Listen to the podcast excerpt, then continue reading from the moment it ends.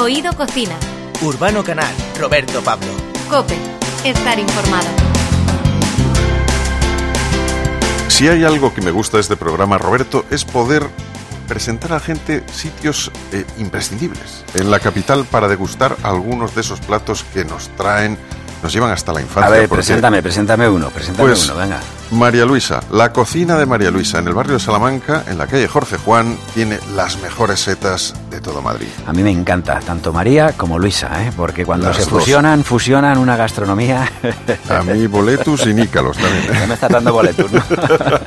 bueno, pues mira, hablando de, de mezclar ¿no? y de fusionar, ¿Qué mejor que una barra de pan, un trozo de pan, abrirlo por la mitad y a partir de ahí hay las sugerencias o lo que a cada uno le pueda gustar más o menos? Es decir, los bocadillos que antes pues todo el mundo tomábamos en el recreo, ¿eh? cuando íbamos al colegio, luego por la tarde a merendar, algunas veces con la hocita de chocolate, otras veces con fiambre, pero parece ser que esa costumbre se está perdiendo y lo más importante es que el pan hay que recordar que es una parte fundamental en la dieta mediterránea y se está perdiendo porque se está cambiando muchas veces por bollos industriales y eso no está bien. Eso no es bueno. Y recordad que pan con pan, comida de tontos. Hay que meter siempre algo en medio. Cuanto más rico, mejor. el que quiera recoger el guante, que lo coja. esto es así. Y para acabar, como siempre nos gusta meter algo de música, os vamos a presentar a un tenor español que está triunfando en todo el mundo y que pronto su nombre os va a sonar. Se llama Pepe Nufrio, va a estar actuando en Madrid presentando lo mejor de los musicales con los que ha estado recorriendo el mundo. Esto es un programa de gastronomía y a lo mejor has entendido un tenedor. No, un tenor, ¿eh? que es algo diferente. Bueno, él es Urbano Canal. Y el Roberto Pablo. Y los dos juntos somos Oído, Cocina. Cope, estar informado.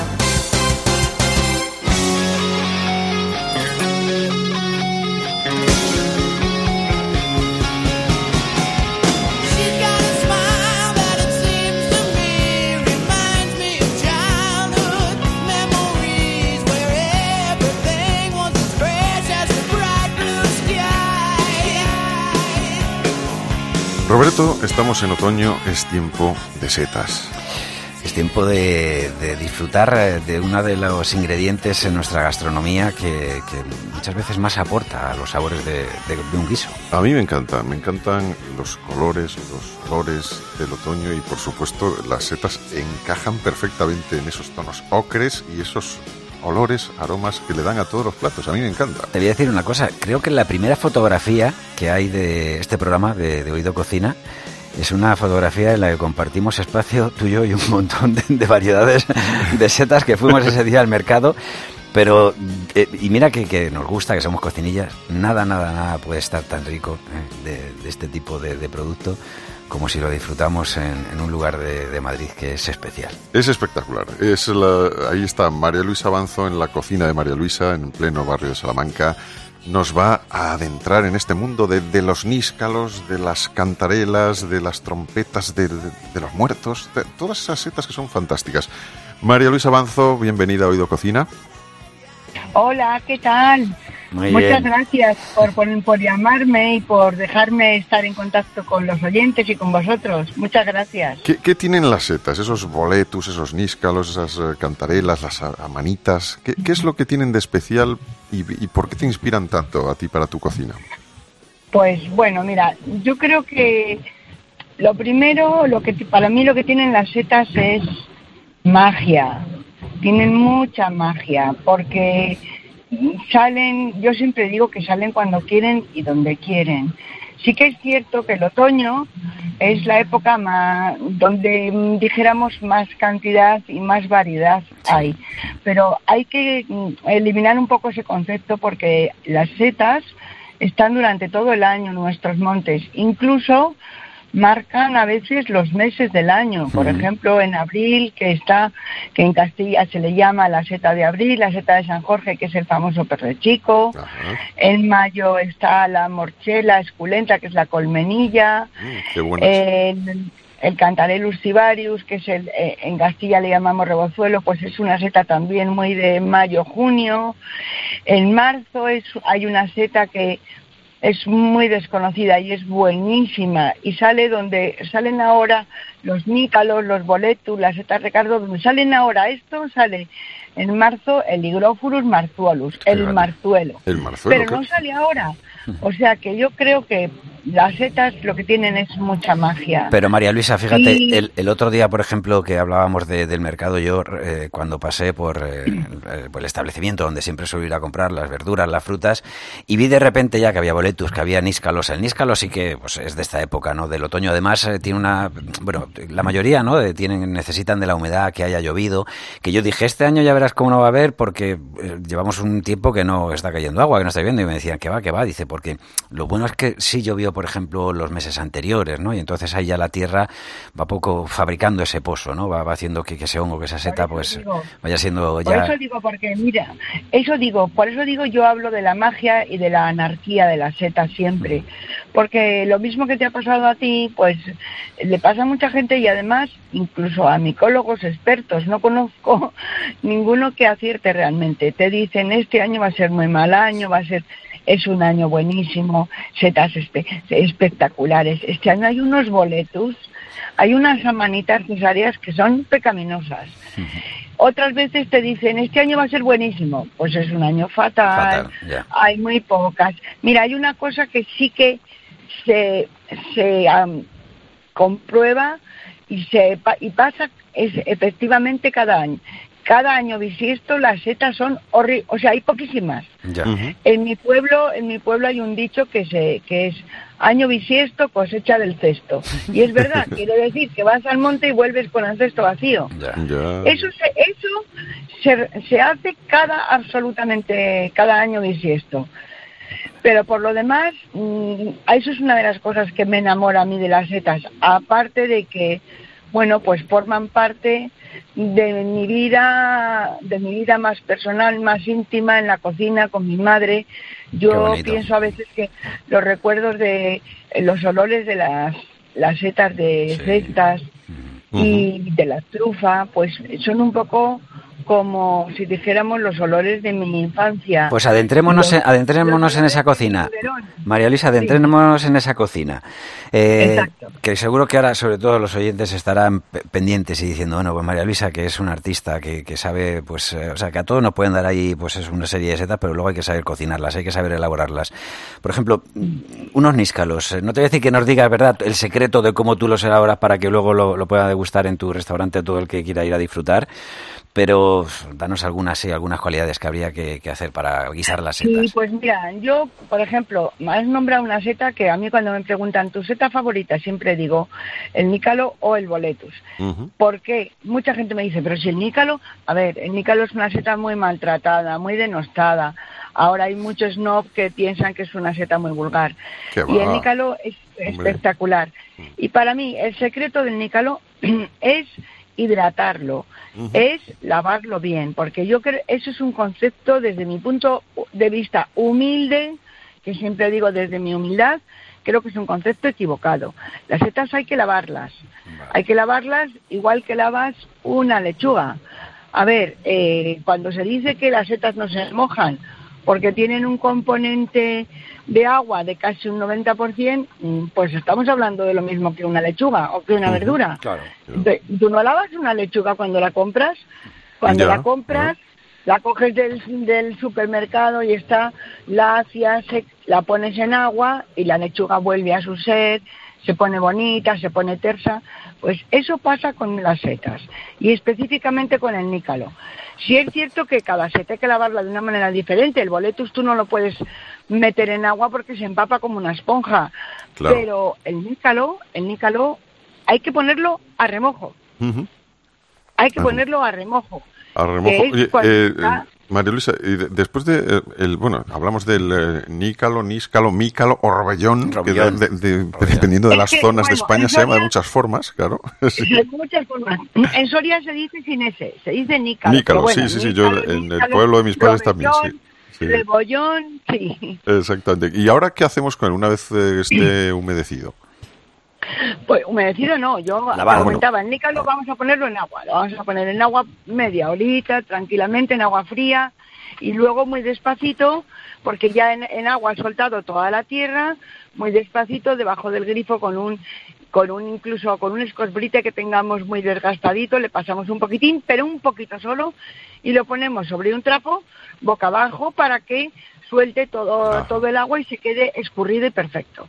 Una vez que tenemos esto hecho, pues la manera más fácil de preparar un nícalo, la manera más fácil es la plancha bien caliente, una plancha bien caliente, una carmela, una sartén bien calentita y lo ponemos boca abajo. Primero boca abajo.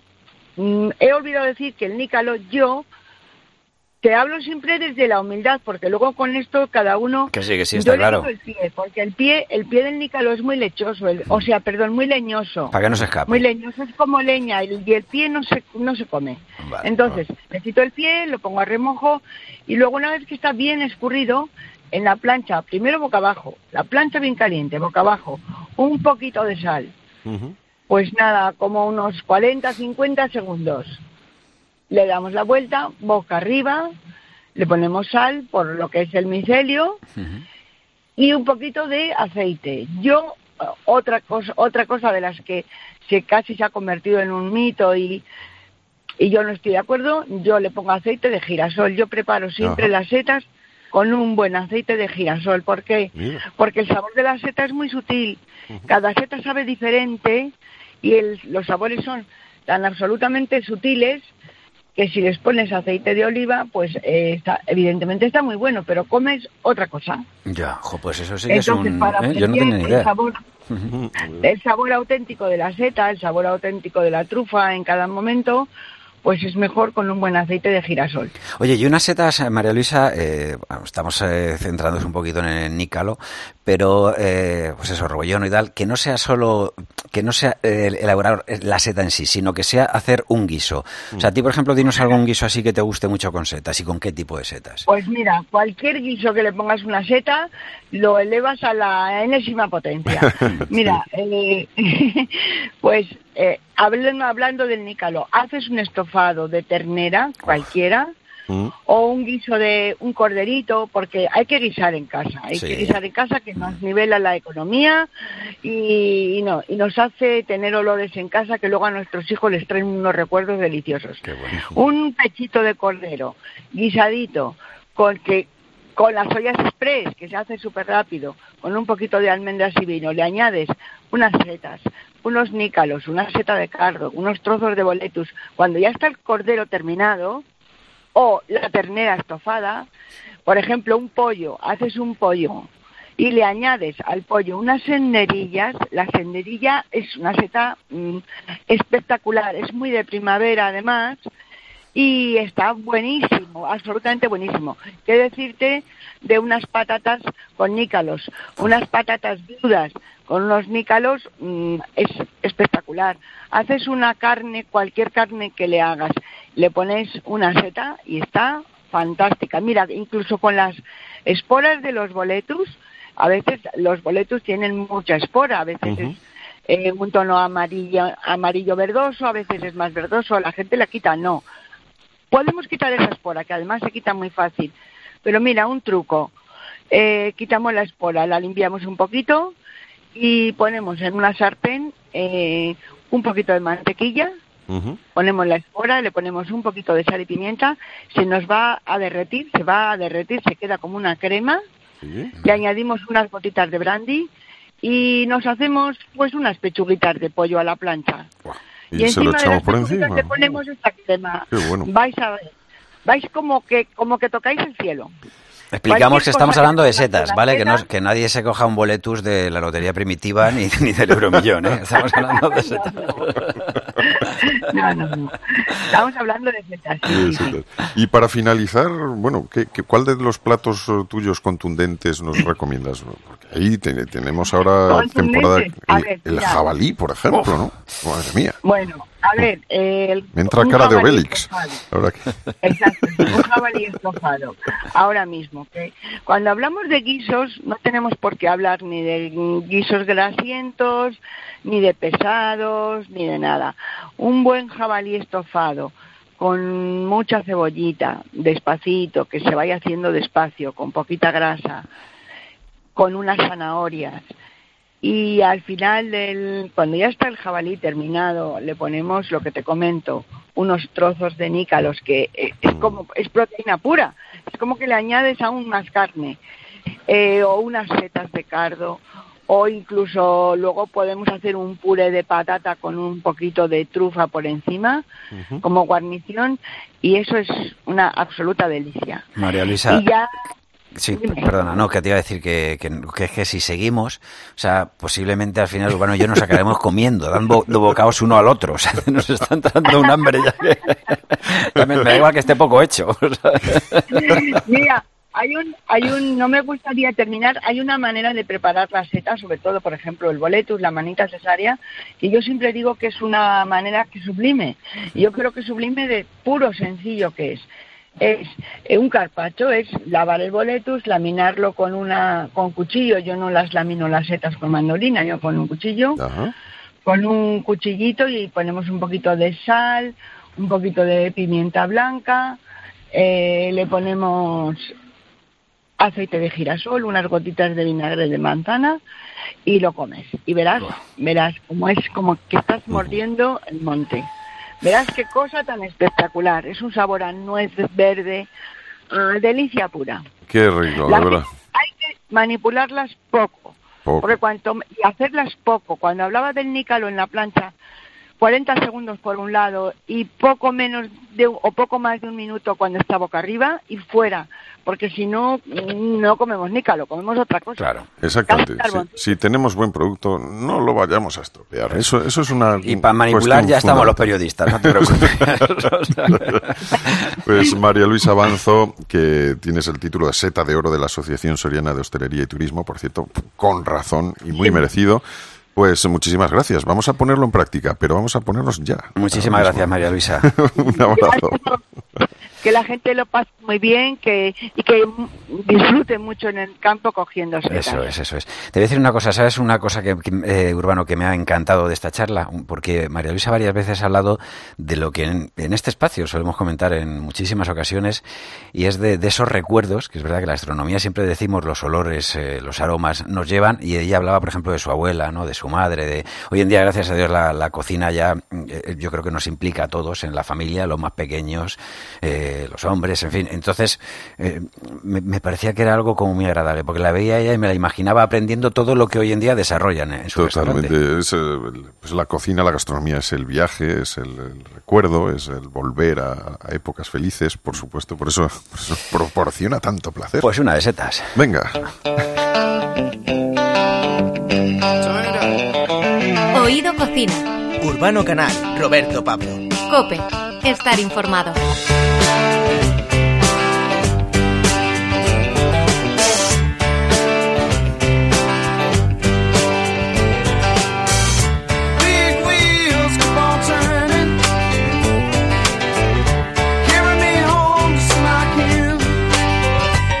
Pan es un alimento básico, elaborado con ingredientes naturales, solo harina, agua, levadura y sal, y con una gran variedad de combinaciones de cereales. Un alimento importante desde el punto de vista nutricional, especialmente para los niños, eh, ya que les aporta energía. Además, el pan es una fuente de fibra y proteína y tiene bajo contenido en grasa. Sin embargo, las modas alimentarias están encendiendo algunas alarmas. Cuando llega una nueva campaña escolar, los expertos muestran su preocupación eh, por el progresivo abandono del tradicional bocadillo de media mañana o la merienda entre los niños en favor de otros sustitutivos que, por su aportación de altos contenidos en grasas saturadas o azúcares, pues no contribuyen positivamente a su salud. De momento, algunos estudios arrojan datos preocupantes sobre el abandono del bocadillo. Por ejemplo, el 39% de los hogares españoles con niños de entre 6 y 12 años consume menos pan del recomendable dentro de una dieta sana, variada y equilibrada, tal y como se desprende del estudio análisis del consumo del pan en el target infantil. Vamos a ponerle miga al asunto con alguien que nos eh, puede aportar información desde un punto de vista científico. En Oído Cocina hablamos con la doctora Beatriz Navia Lombán, profesora del Departamento de Nutrición de la Universidad Complutense de Madrid. Doctora, bienvenida a Oído Cocina. Hola, muchas gracias. Eh, como experta en nutrición, ¿qué aporta el pan a nuestra dieta y por qué es bueno comerse un bocadillo antes que un producto de bollería industrial, por ejemplo? Bueno, nos va a aportar, como has comentado, hidratos de carbono, va a aportar fibra, eh, el integral sobre todo, mucha fibra, mm, vitaminas, minerales y, en cambio pues no tiene grasa. Entonces la diferencia con respecto a, estos otros productos que son pues más ricos en grasa eh, en azúcares, ¿no? Que es justo además de todo lo que nos pasamos. Lo que pasa es que habrá quien diga, claro, no tiene grasa dependiendo de lo que tú le metas para hacer del bocadillo. Eh, bueno, claro, si hablamos de pan como tal, otra cosa es luego ya lo que se meta. Pero hay opciones muy saludables y, el pan como tal, pues no, eh, no supone ningún perjuicio, vamos. Eh, cuando nosotros éramos más jóvenes, la mayoría de, pues, cuando yo era más joven por lo menos, de los niños, comíamos un bocadillo por la mañana en el recreo y otro por la tarde para merendar. ¿Cuál sería la cantidad adecuada? ¿De pan? Hmm. Bueno, de pan no hay una cantidad recomendada. O sea, lo que hay marcado es una cantidad recomendada en cuanto al grupo de alimentos donde está incluido el pan, que serían los cereales y derivados. Entonces, de cereales y derivados, que estaría el pan, el arroz, la pasta, eh, otros cereales, incluso las patatas meten en, muchos sitios, eh, habría que tomar de cuatro a seis raciones al día, entre todos ellos. Por eso de pan no hay una concreta. Entonces, siempre que se consigan esas cuatro raciones, pues suficiente. Lo que pasa que, claro, si nos eh, fijamos en el resto de alimentos del grupo, que es arroz, pues pasta, no cosas así, eh, que, que no son alimentos que se consuman a diario y mucho menos pues varias veces al día, el pan sí que va a ser fundamental para alcanzar esas cuatro raciones día mínimas ¿no? que hay que eh, consumir. Vale. El pan, decíamos, combina con todo tipo de productos. Eh, en ocasiones solo hace falta un poco de imaginación.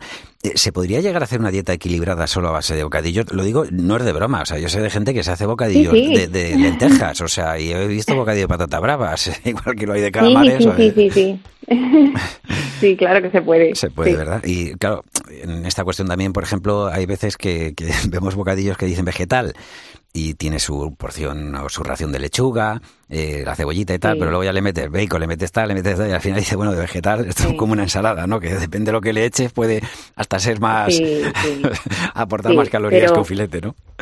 Sí, equilibrada, claro que se puede hacer. Lo que pasa que, bueno, también la variedad es importante, ¿no? Dentro de, de nuestra dieta, entonces consumir alimentos diferentes, ¿no? Pues eh, nos va a facilitar el, aportar todos esos nutrientes ¿no? que necesitamos.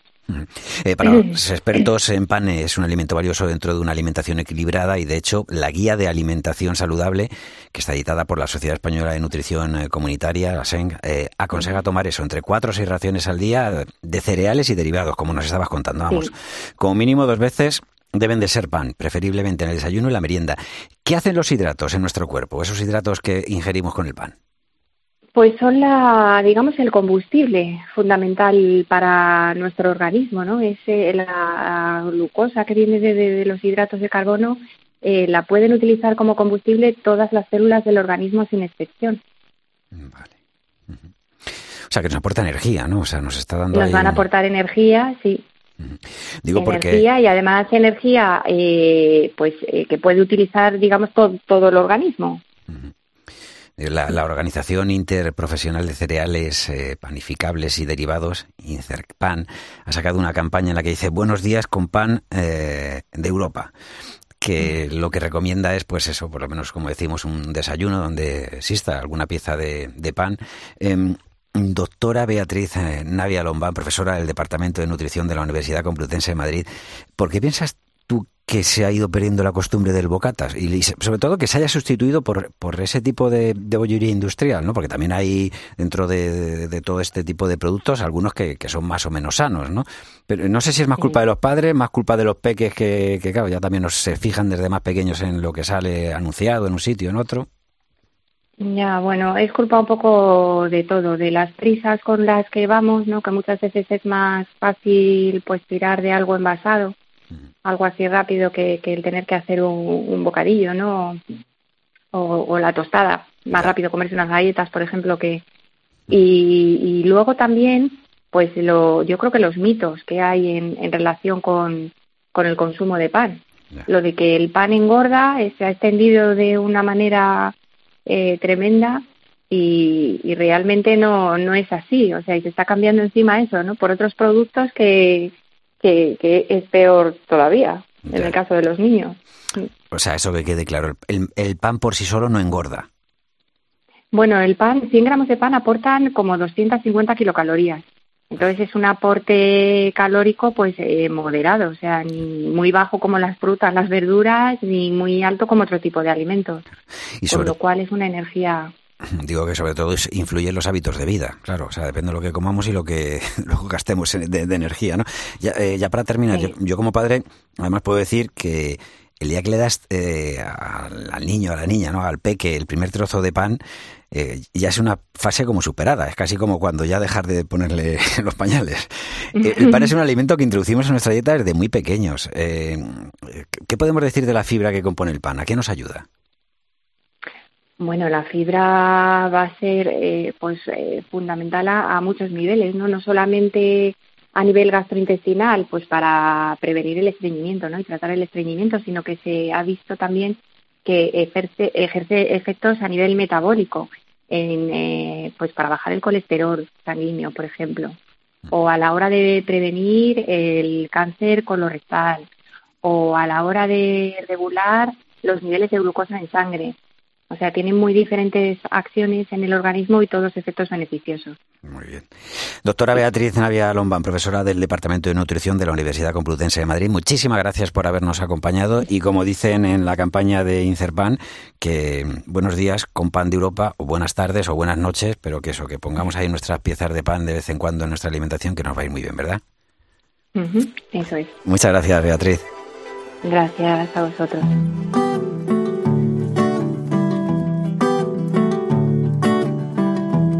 Oído Cocina.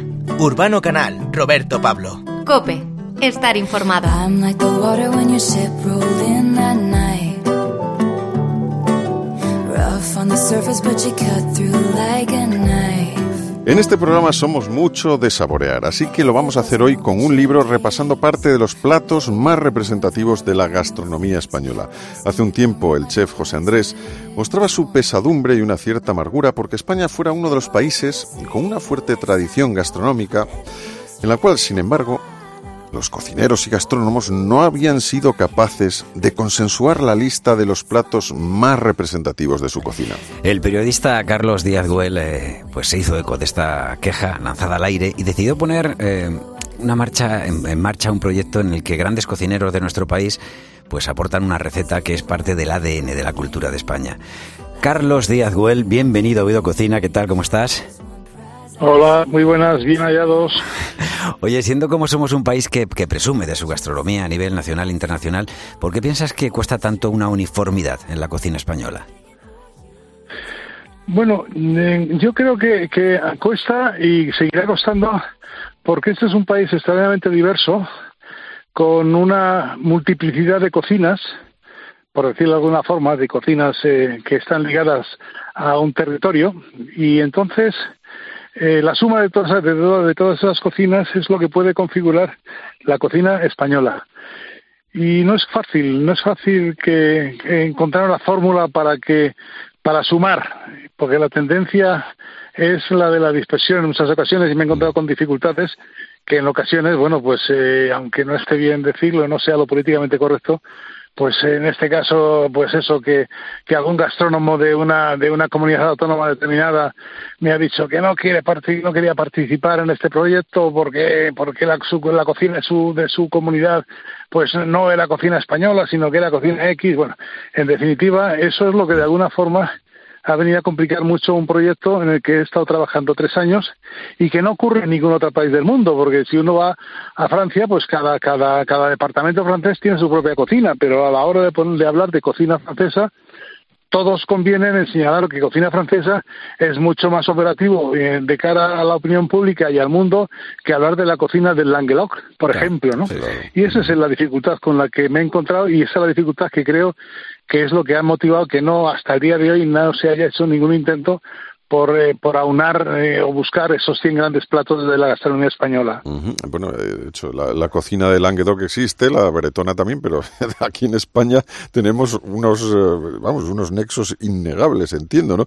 Yo creo que quizá existe nacionalismo gastronómico, podríamos decir. Sí, efectivamente. vaya. efectivamente, mira que a mí eso me duele mucho, porque, pero hay, no, no estoy hablando de la generalidad, pero, mm. pero bueno, hay gente que con que, en que, bueno, a mí me ha dicho que, oye, esto es cocina vasca, no es cocina española. Digo, pues bueno, pues vale. Digo, pues esto es cocina catalana. Pues bueno, pues vale. Digo, pero la suma de la vasca, la catalana, la gallega, la andaluza, no sé qué, no sé cuándo, es la cocina española, ¿no? Y bueno, pues eso es un poco el, objetivo que yo tenía marcado y, que después de tres años he conseguido que 60 gastrónomos y críticos gastronómicos pues, mm, digamos, votaran, entre comillas, eh, los 100 grandes platos de lo que ellos consideraban los 100 grandes platos de la cocina española. Un libro de verdad que, como decía Urbano al comienzo, es para saborear los 100 grandes platos de la cocina española. Eh, em, eh, la cocina es reflejo de la historia de un país y, nosotros somos afortunados, como lo pones, lo dices, ¿verdad? cartagineses, fenicio, griegos, romanos, judíos, árabes. De todos estos pueblos y sus culturas, ¿cuál dirías tú, Carlos, que, que ha sido la que más ha prevalecido, la que tiene más esencia en nuestros platos? Bueno, para mí hay dos hay dos, dos, dos eventos históricos o culturales en el mundo de la gastronomía, que una es eh, el descubrimiento, aunque no sea políticamente correcto hablar de descubrimiento, sino de, de encuentro entre dos pueblos, es decir, eh, la, llegada de España a América es fundamental porque, bueno, de América han venido a España y a Europa, a la cocina europea, multitud de productos y el, segundo evento cultural trascendental ha sido la presencia durante siete siglos de, los árabes. Y ambos dos eventos son los que han marcado la, la, existencia de una cocina que, como la española, insisto que es la suma de, distintas eh, cocinas, es una cocina muy rica, muy interesante, pero que, sin embargo, cuando uno sale por ahí al extranjero, pues se encuentra con que, bueno, pues pita mucho más eh, la, cocina italiana, la mexicana, la china, y la cocina española es, mm, bueno, no, no, no hay presente no, no está presente, a pesar de que tenemos una gran ventaja, y es que todos los años, antes de la pandemia, recibíamos 80 millones de personas, mm. que, es una fuerza inmensa de proyección de nuestra, de nuestra, de nuestra gastronomía, o podía ser una, una, una, una fuerza inmensa de proyección, pero que no lo es. Entonces, bueno, pues nos, nos hemos quedado ahí, hablando de, ellos, hablando de una paella, y nosotros, pues digo, oye, usted, ¿usted ha probado usted unas cocochas a pil pil? ¿Y eso qué? Bueno, pues ese es el problema, ¿no? bueno, los 100 grandes platos de la cocina española es como se llama el libro que has elaborado y con qué ingredientes, qué le has echado ahí y cuáles son los platos que, digamos, al final componen este, estos 100 platos fundamentales. Eh, ¿Qué no podía faltar? Bueno, yo creo que como dice, como dice el, dicho, yo creo que están todos los que son y en teoría son todos los que están. Bueno, puede que haya alguno que no que no que no esté y bueno yo he recibido alguna alguna queja por parte de pero bueno son quejas muy localistas y yo siempre contesto lo mismo y decir a mí a mí me encantan las gallinejas las gallinejas no pueden estar entre los 100 grandes platos ni siquiera entre los 200 o a mí me gusta, pues no sé, decir, no sé, otros platos, digamos, muy locales, ¿no? Al final yo creo que los, los, los gastrónomos o los, los, críticos gastronómicos que yo en definitiva convoqué para que me dijeran o para que eligieran entre 160 platos que yo les presenté los 100 grandes platos, pues han salido, yo creo, una colección que yo creo en la que podemos estar todos de acuerdo, al menos entre los 10 primeros, ¿no? Porque ¿quién no está de acuerdo entre el cocido, la fabada, el gazpacho, la paella y la tortilla de patata? que han merecido el 100% de, de la disposición y el voto Incontestable, de los claro, decir, no, es que eran 60 y han sido 60 sobre 60, ¿no? Y si nos vamos pues a los siguientes, pues claro, es el, el ajo blanco, el bacalao al pilpil, los callos a la madrileña, la empanada gallega, el pulpo a feira. Bueno, pues todos esos han merecido no 60, pero 59 votos sobre 60. Es decir, que yo creo que, insisto, puede que haya, que quede alguno por ahí que no, no haya sido yo capaz de recuperarlo, pero, pero los que no están han sido conscientemente de que no están porque entendía yo que, que, no, no, no, representaban, digamos, la gastronomía tradicional española, ¿no? Es decir, los zarajos. Pues a mí me encantan los zarajos, pero reconozco que los zarajos, pues siendo un plato exquisito, pues, pues difícil se puede englobar dentro de los 100 grandes platos de la gastronomía española. Pero es un decir, ¿eh? decir, porque también faltan, a mi modo de ver, la cocina española eh, se ha olvidado mucho de la cocina cervantina, insisto, que, y el Quijote comienza con un párrafo dedicado al mundo de la gastronomía, ¿no? Sí, y, por bueno, pues, y ahí salen los duelos y quebrantos, por ejemplo, ¿no? efectivamente, o los, o los palominos ¿eh? que, se tomaban en el domingo, ¿no? Pero bueno, en definitiva, pues bueno, pero sin embargo es una cocina que, que es, se ha quedado, ha quedado muy olvidada.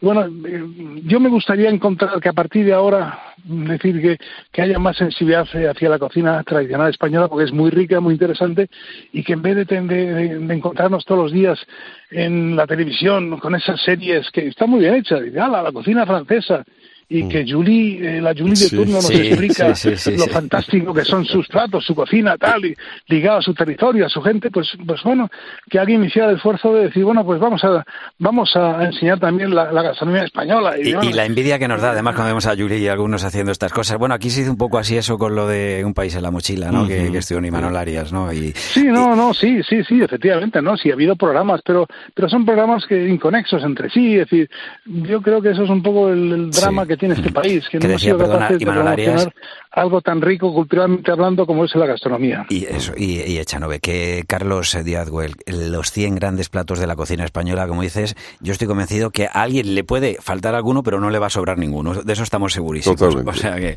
Carlos, un abrazo y muchísimas gracias por habernos atendido. Otro para vosotros. Un abrazo. Un abrazo. Hasta luego. Oído Cocina. Urbano Canal, Roberto Pablo. Cope estar informado. Mother, mother, tell your children that their time has just begun. I have suffered for my anger. There are wars that can't be won. Father, Father, please believe me. I ain't laying down my guns. I am broken. Like an arrow. Forgive me, forgive your wayward. Everybody needs somebody to love. Everybody needs somebody to hate. Everybody's bitching cause they can't get enough. Well, it's hard to hold on when there's no one to lean on. Faith,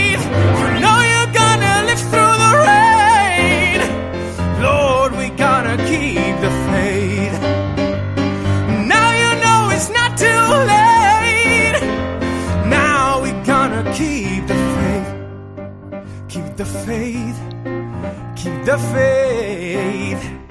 Lord, we gonna uh, uh, dream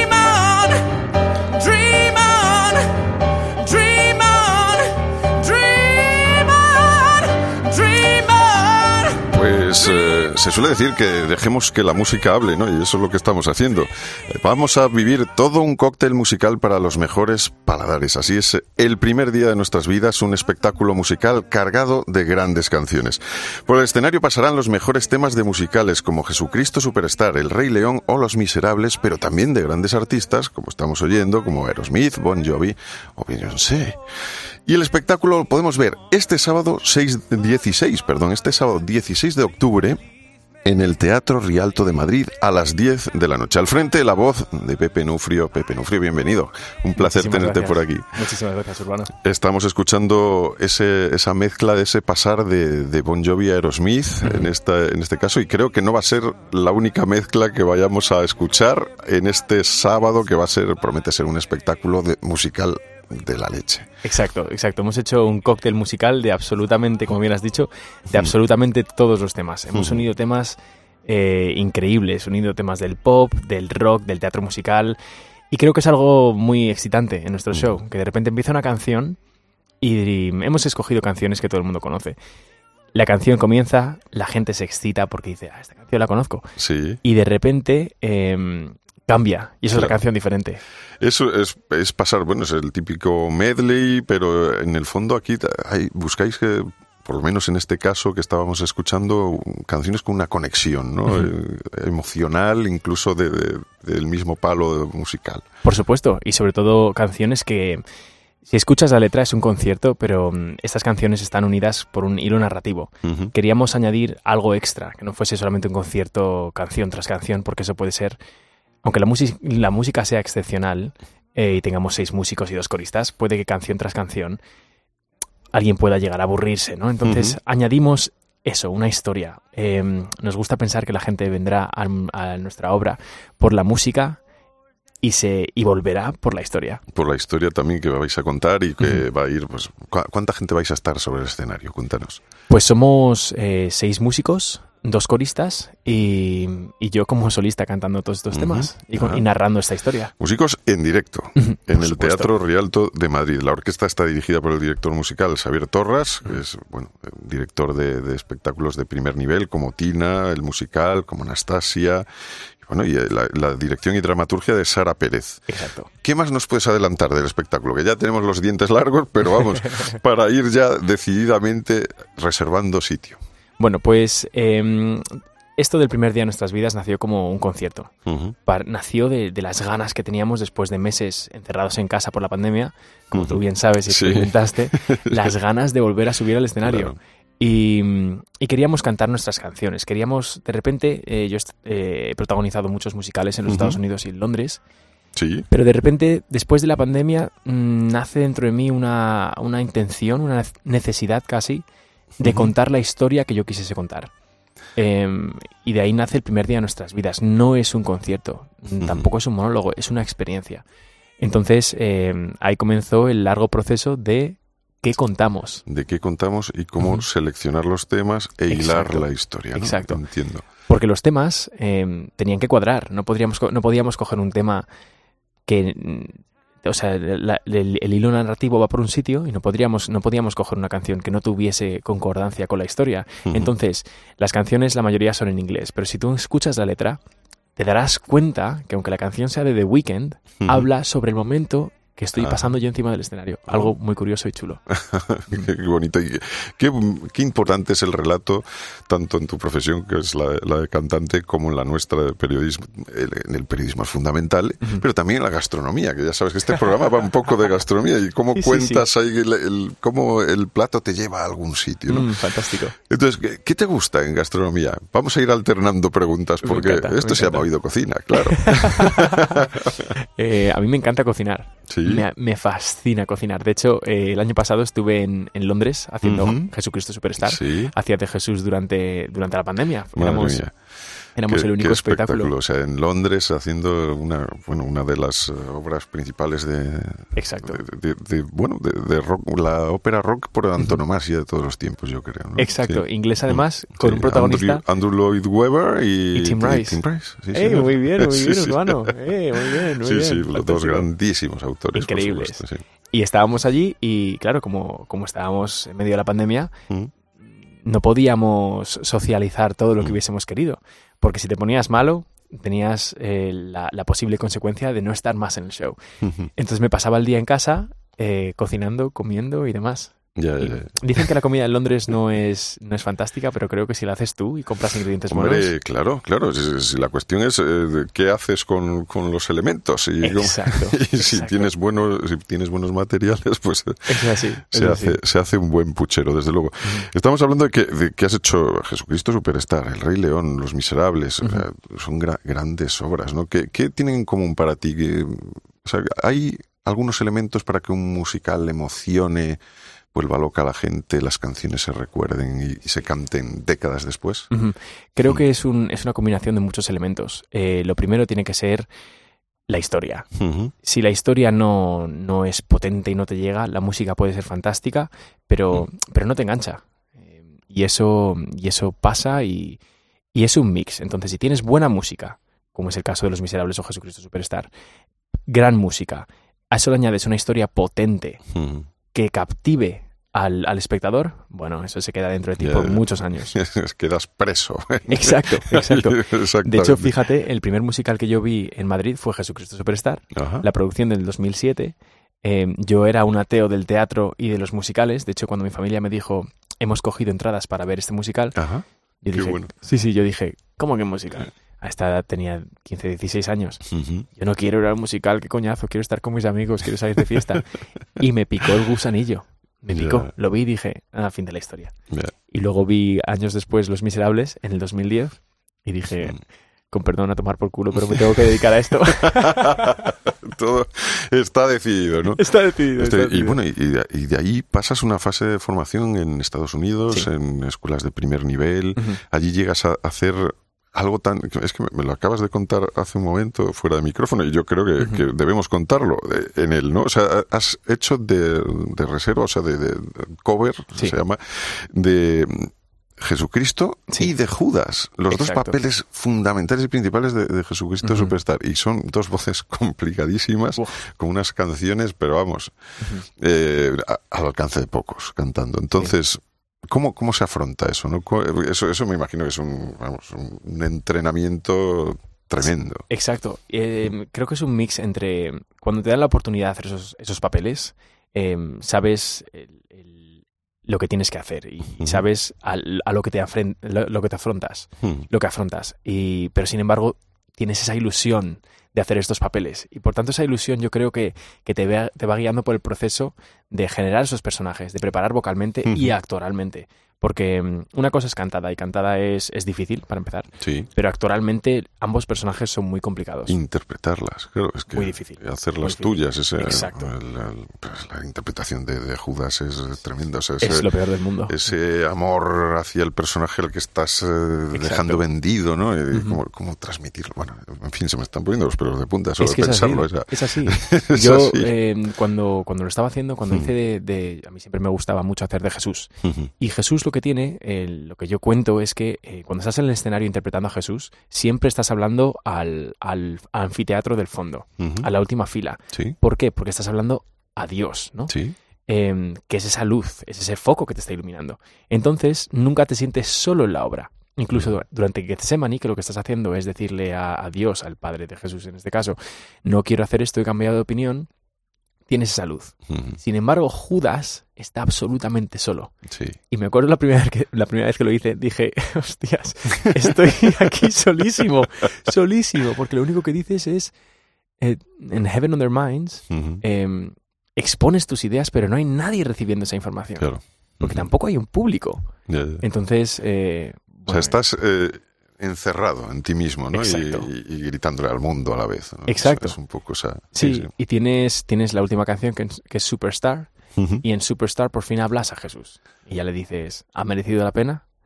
Y por fin puedes respirar y decir, uy, por Dios, ya le estoy cantando a alguien, ¿no? Ya estoy ahí cantándole a alguien y, y tiene un poco esa historia, esta historia tiene pues un sentido, que- Sí. un sentido que es eh, espectacular y que Increíble. recomendamos desde aquí a todo el mundo ir a ver la próxima representación, por supuesto. Eh, eh, estamos hablando de eso, de, de tu- formación en, en- en Nueva York y yo me imagino que allí, aparte de echar de menos muchas cosas de aquí de España, pues también hay que cuidarse, ¿no? Porque para la voz la gente puede pensar que no requiere sí. Cuidados, pero sí lo requiere Mm. y tienes que estar un poco en forma. ¿Cómo, cómo cuidas eso de la nutrición y, el- y todo para tener las cuerdas vocales bien y estar físicamente bien, respirar, etcétera, el Sí. diafragma, todo? Claro. Bueno, hay una vieja escuela que es la, la de que piensas que, que piensan que para cantar tipo Pavarotti tienes que estar gordo. Como el plato de pasta antes de una función, Sí. A Pavarotti parece que le venía bien, ¿no? Ya. sí, es cierto.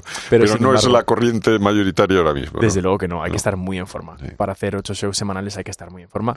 Eso conlleva una alimentación saludable. eh, yo hay veces que, que me he pasado, como, como bien has dicho, ¿no? En- Mm. durante la gira en Estados Unidos, que hacía de cover de Jesús y de Judas, estaba siempre a la espera de que me dijesen, Pepe, te toca.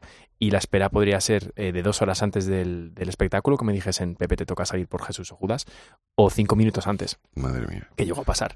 Y hubo una ocasión en la O sea, que... claro, uno, de repente uno de los protagonistas se siente mal, o no, o no- ve, oye, no doy, no, no voy a llegar a las notas, Claro. Y ahí está Pepe. Exacto. Hubo una vez, de hecho, que, que Mm. estaba, eh, estaba, yo también hacía de elenco, estaba en el elenco, porque eso lo pedí, porque Jesucristo Superstar es una obra tan cargada de emoción, Mm. musicalidad y demás, que yo quería estar dentro de la obra, aunque fuese al fondo bailando, Ajá. esperando a salir por los protagonistas, ¿no? Pero hubo una vez que estaba ya en mi, en mi vestimenta de, de elenco, Sí. a punto de salir a calentar, y me dicen, Pepe, eh, el que hace de Jesús acaba de decir que no puede, te toca. Y fue El hace de Jesús, o sea, el protagonista, o sea, pasas del fondo del escenario al, al Sí, sí, sí. principio, ahí delante de todo el mundo, ¿no? Exacto. ¿Qué Ese se siente en ese momento? ¿Qué, ¿Cómo gestionas esas emociones? Pues ahí, eh, en, esta, en esta ocasión, mm, fue fantástico porque dejé de pensar. Porque lo que tenía que pensar era, ¿dónde está mi ropa? ¿Dónde está mi agua? Y no pensaba en, en hacerlo. Entonces salí al escenario y simplemente lo hice.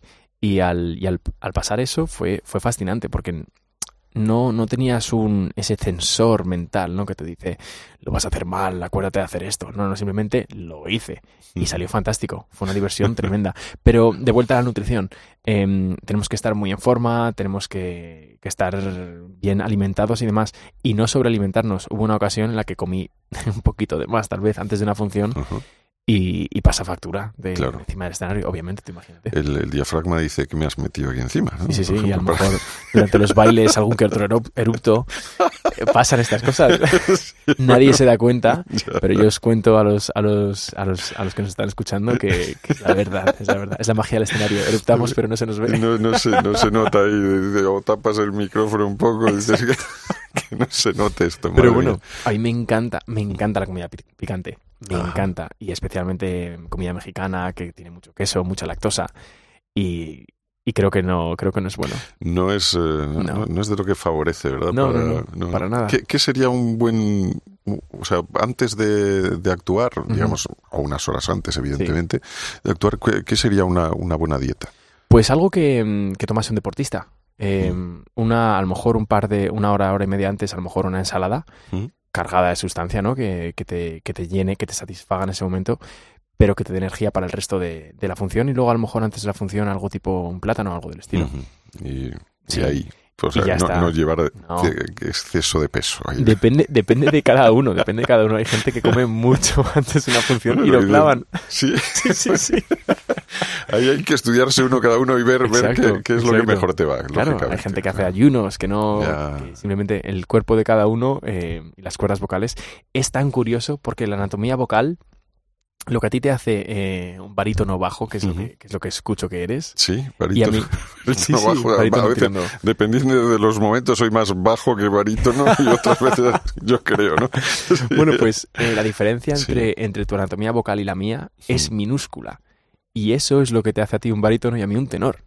Entonces es, es tan fascinante, es los cambios de persona a persona son, son tan grandes y tan pequeños a la vez, ¿no? Sí, sí, eso pues, va en, en muy poquito. Es brutal.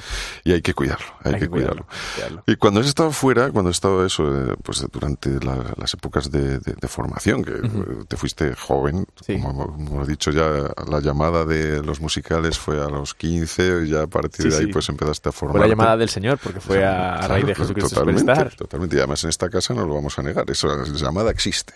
Exacto, exacto.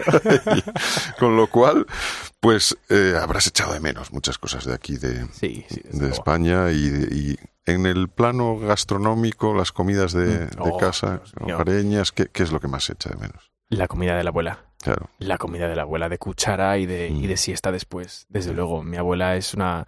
Mi abuela eh, es madre de, de siete niños, uh -huh. de siete niños, y de familia humilde. Entonces es de puchero y, de puchero y de puchero, grande, además. Y grande además. Y, y, la abuela no te deja no te deja un, un besazo a mi abuela Esperanza uh -huh. y mi abuela no te deja irte sin la tripa llena. Y, y, nada más volver a España siempre que lo hacía, siempre una de las, de las citas que tenía era en casa de mi abuela, un estofado, unas albóndigas. Bueno, Vengo desayunado, que si no estaría, estaría fatal ahora mismo.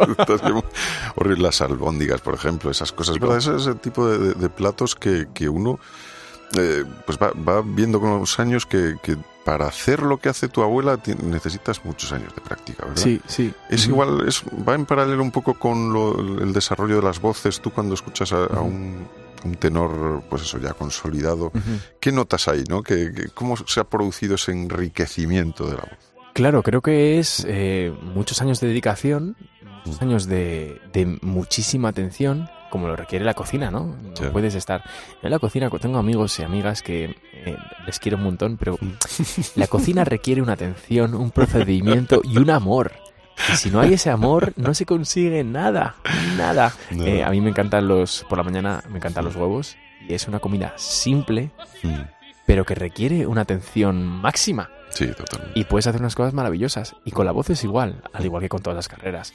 Cuanto más dedicación, más lo tratas con amor o tratas con, con cariño, se hacen cosas increíbles, increíbles. Y por ejemplo, mi cantante favorito es eh, Luciano Pavarotti, por supuesto. Y otro que le, encantaba la comida, le encantaba la comida. Sí, totalmente. Y bueno, estaba gordísimo. Hay, pruebas de ello, se, puede, se puede adivinar que le gustaba el... Exacto. Era un bon vivant en, en toda su extensión. Desde luego, pero disfrutaba de la comida y también se le ve que disfruta de las notas. Cuando él canta, eh, por ejemplo, una de las grandes canciones que me gustan de él es Torna Surriento. Lo que él hace, invito a todas las personas que nos están escuchando a escuchar este tema y escuchar cómo Pavarotti cambia de repente de una A a una O, pero lo hace de una manera legato, con cariño y es como... es mágico. Y son los detalles.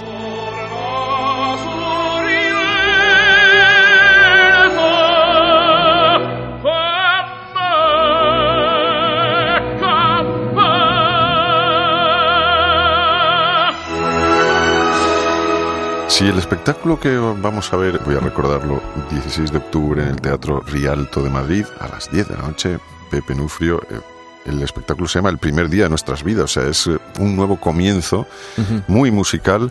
Eh, ¿Qué ingredientes tendría? ¿Cómo lo describirías en términos gastronómicos? ¿Cómo va a ser? ¿Va a tener mm. picante? ¿Va a tener, va a tener elementos eh, umami, ¿no? Como dicen esto, de que es como sabrosos, paladeables. Cuéntamelo. Desde luego que tiene, tiene picante. Eh, empezamos con picante. Empezamos con, con, temas del rock y del pop internacional y español. Y eso tiene esa esencia picante que te hace levantarte y querer incluso bailar. Ajá. Lo cual no se puede por el tema del COVID. ya, pero bueno, en el sitio se puede uno eh, mover. Por supuesto, por supuesto. Y creo que eso los españoles lo tenemos bien, ¿no? Lo de movernos en la silla. Totalmente. Entonces tenemos esos elementos picantes. De repente pasamos a, a unos elementos más no sé cómo llamarlo, más sabrosos, como más armónicos, ¿no? Con, empezamos a meter cositas de teatro musical. Tenemos temas, eh, algún que otro tema de West Side Story, Mm, que es más armonioso, más fluye, ¿no? Sí. Como una. me está dando hambre, pero. como una, una sopa o algo del estilo. Sí. Em, con mucho sabor y. Exacto, exacto, con sabor y con, y con matices. Bueno, está todo cargado de matices, porque son seis musicazos de la mano de Xavi Torras. Y, y luego tenemos eh, lo potente, lo potente del plato principal, que pueden ser desde temas del rock hasta lo grande de Los Miserables. Eh, Evita, que es otro musical que cantamos de él, y, obviamente Jesucristo Superstar. ¿Y eh, acaba con Jesucristo Superstar el espectáculo? El tema acaba con un, con un bombazo. Estoy desvelando mucho, pero. Bueno, eh, pero urbano por ti lo hago. Hay, alguna, hay, que dar algún entremés aquí. Exacto, exacto. Me encanta. Eh, terminamos con un bombazo mm. de Jesucristo Superstar. Un medley, vamos de canción a canción de la mejor manera posible. Eh, esta mezcla formulada por nuestro maestro Xavi Torras, que es una bestia con el teclado y con la imaginación musical. Y, es, increíble. El musical termina eh, de una manera increíble. Y una cosa que creo que es un elemento fantástico, que la gente no se espera porque no dejamos de decir concierto, es la historia que hay detrás. Que no deja de ser la historia de un chico que a los 17 años un chico de Majadahonda, Madrid. Es decir, un entorno donde no hay muchísimos cantantes. Nos va sonando, ¿no? Que tiene algo que ver contigo. Eh, por, supuesto, es mi historia, pero es, es una historia de, de, una persona normal que a los, a los 17 años descubre que lo que le gusta es cantar y su deseo es el de estar encima de un escenario. Te puedes imaginar lo difícil que fue para un chico de Majadahonda eh, romper con, con el modelo social de no, hombre, tienes que ir a la universidad, mis padres son empresarios, yo tuve que que suplicar a mis padres que me dejasen audicionar. Me cogí una, una, una, escuela de Estados Unidos sin que esa escuela me hubiese cogido. Mis padres no me hubiesen dejado irme con... No, no, imposible irme a Nueva York a, buscarme la vida, ¿no? Y, y como un, chico, eh, con su voluntad y con su sueño, pasa de Majada Onda hasta los Estados Unidos para luego volver a España por la pandemia y cuáles son las lecciones que ha aprendido, ¿no? Me temo que muchas, ¿eh? y además es que hay que ir a verlo, porque de verdad que la, pasión con que lo transmite es contagiosa y es muy agradable. Eh, una última pregunta sobre ese, ese tránsito, ¿no? En Nueva York ¿Qué es lo que te gustaba comer? Porque yo, eh, cuando, estaba en Nueva York, o sea, el, tema del Little Italy está totalmente ya desaparecido, no es lo que era y tal, pero hay unos restaurantes italianos impresionantes. Es increíble, es increíble. Sí, sí, sí. A mí me gusta mucho la comida, el, mix, a mí me gustan mucho las, guarradas americanas, me encantan, me encantan. Em, pero me gusta mucho eso, la fusión, ¿no? Entre lo, lo americano con lo, con lo, con lo italiano. Con lo italiano, Y totalmente. Y, otras cosas, vamos, Claro, claro. pero eso lo tienes en todas las esquinas y es la pizza de. Nueva York. Sí. Una curiosidad, dicen que la pizza de Nueva York tiene algo especial. Ajá. Y dicen, dicen, leí en un artículo, que es por el agua que se emplea. El agua que se emplea para, para la masa y demás. Mm. En Nueva York dicen que las, el agua, como viene, como está al lado del mar, lleva gambas minúsculas. Anda. Y esas microgambas dan ese sabor especial al agua que luego se lo da la pizza y por tanto la pizza de un euro de Nueva York de todas las esquinas está fabulosa.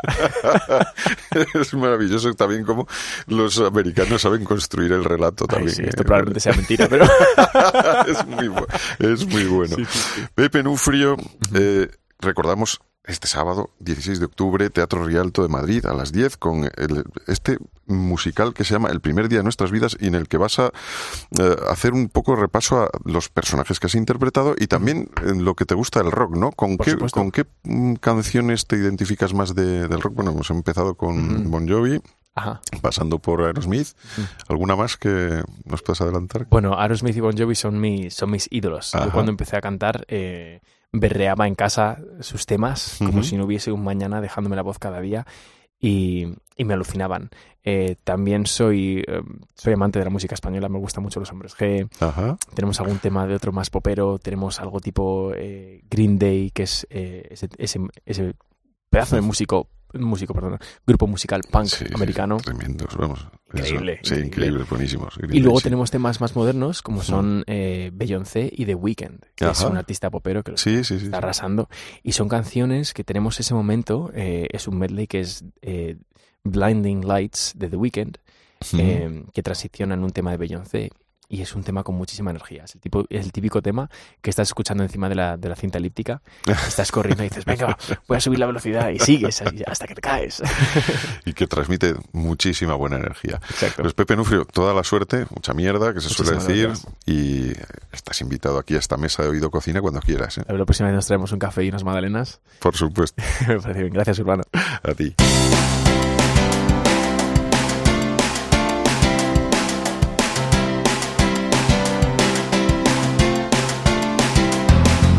Hasta aquí Oído Cocina, ya estamos elaborando el próximo programa, pero ya sabes que puedes disfrutar de este todo lo que quieras porque lo tienes en la web de Cope y también, además, nos puedes seguir en las redes sociales. Estamos en Instagram, estamos en Twitter, estamos en Facebook, somos Oído Cocina Cope. Yo soy Roberto Pablo. Y yo Urbano Canal. Oído Cocina. Urbano Canal, Roberto Pablo. Cope. Estar informado.